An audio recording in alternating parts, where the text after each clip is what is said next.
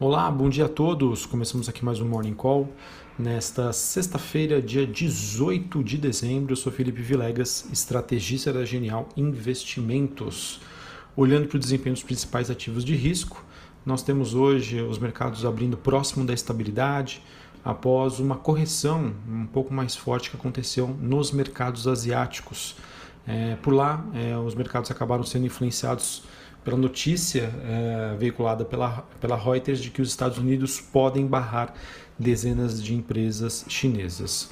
Com exceção dessa notícia, não temos novidades significativas para essa que é a última sexta-feira útil do ano de 2020.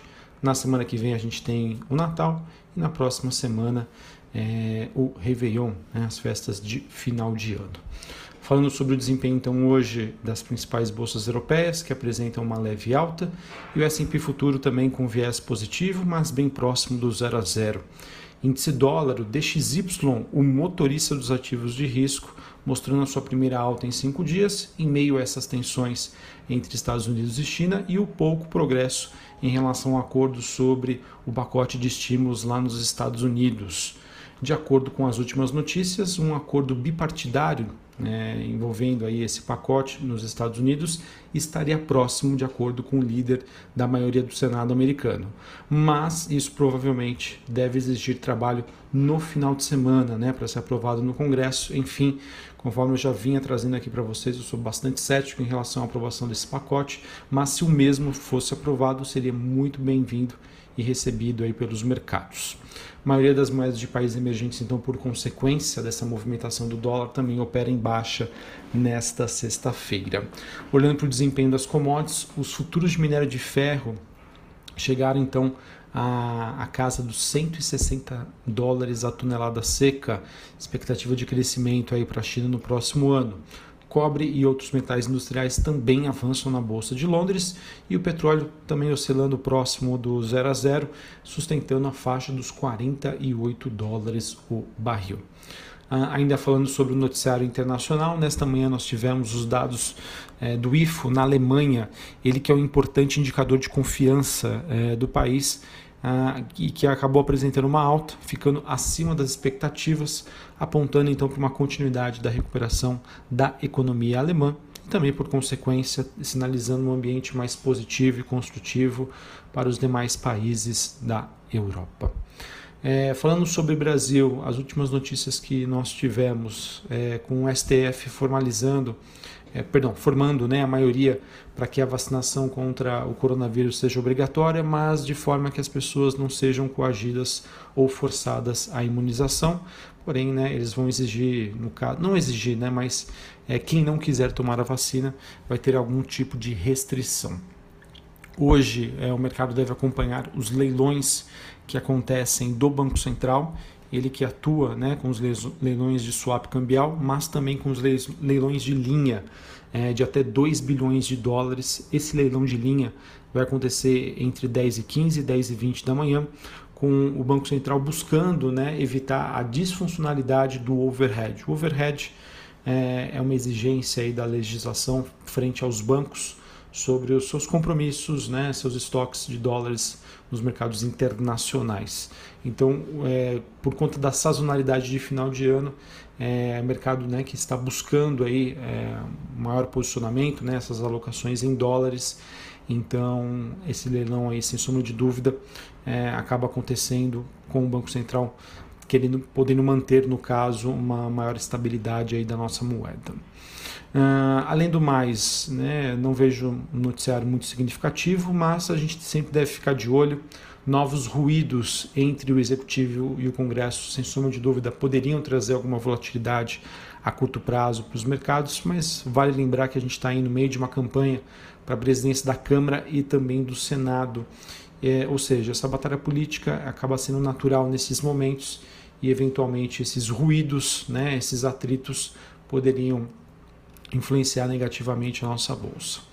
Ah, bom, fluxo para ativos de eh, renda fixa de países emergentes continua positivo, né, de acordo com dados que foram divulgados eh, para a semana passada, porém esse fluxo é um pouco menor do que nas semanas anteriores.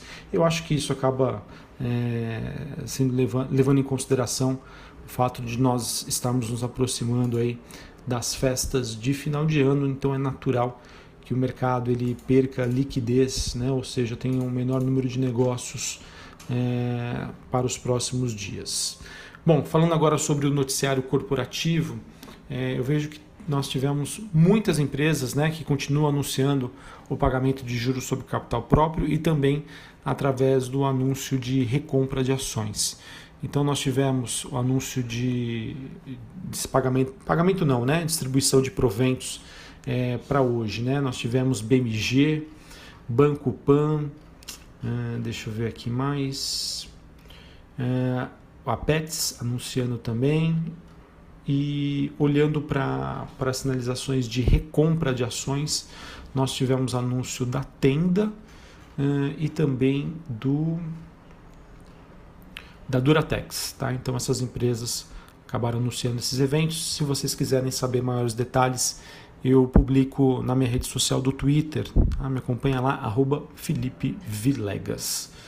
Bom, o que nós temos mais para hoje? Tivemos BR Foods firmando acordo por meio das suas subsidiárias indiretas para a venda de 100% das ações que a BR Foods tem numa produtora romena de rações e granja de ovos.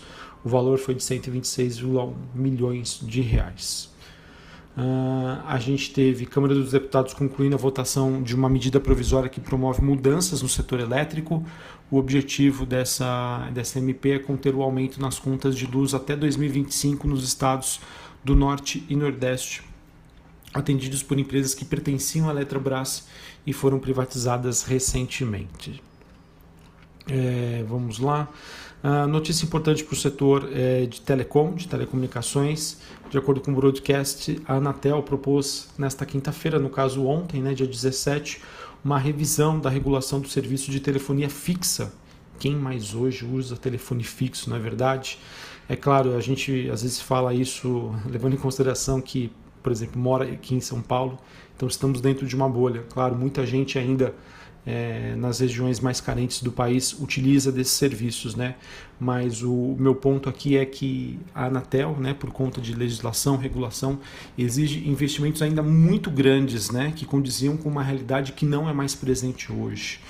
É, enfim, então acho que isso poderia ser bastante positivo, tanto para a Oi quanto para a Vivo e até mesmo a TIM.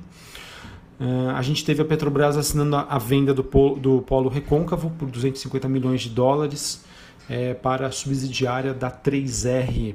Esse contrato para a venda da totalidade da sua participação em 14 campos terrestres de exploração e produção. A notícia positiva para as duas companhias, mas acredito eu já precificada pelo mercado. Uh, talvez a notícia mais importante do dia, mais relevante e que acredito que possa ter uma repercussão positiva para as duas companhias, foi que a Qualicorp anunciou nesta quinta-feira, no caso ontem à noite, após o fechamento do mercado, a expansão da sua parceria comercial com o grupo Notre Dame Intermédica, que também tem ações na bolsa, para comercialização dos seus produtos em todos os canais de venda da Qualicorp.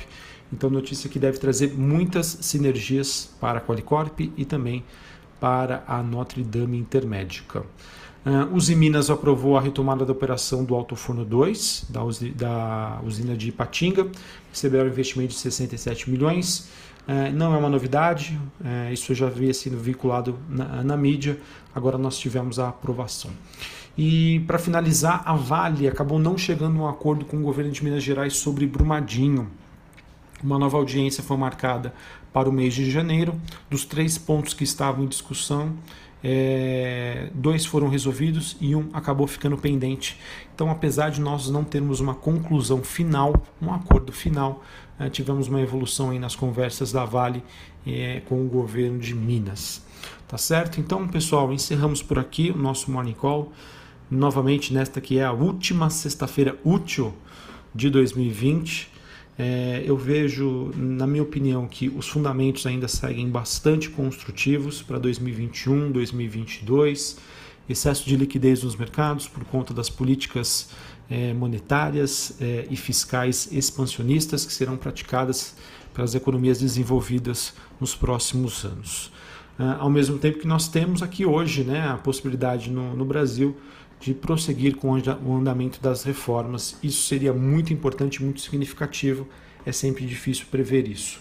Uh, ao mesmo tempo que eu vejo aí novamente um curto prazo bastante desafiador.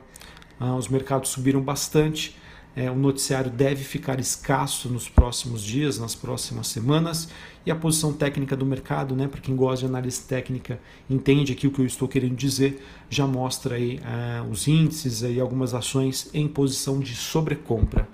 É, novamente, é, os fundamentos continuam positivos, mas o curto prazo desafiador. Para quem tem uma estratégia de longo prazo, acho que vale a pena aí reforçar a sua reserva de disponibilidade. Para quem tem uma alocação mais tática, ou seja, de curto prazo, é, acho que vale a pena olhar para aquelas posições mais vencedoras, fazendo uma realização parcial. Acho que faz total sentido. Um abraço a todos, novamente, uma ótima sexta, um ótimo final de semana e até mais. Valeu!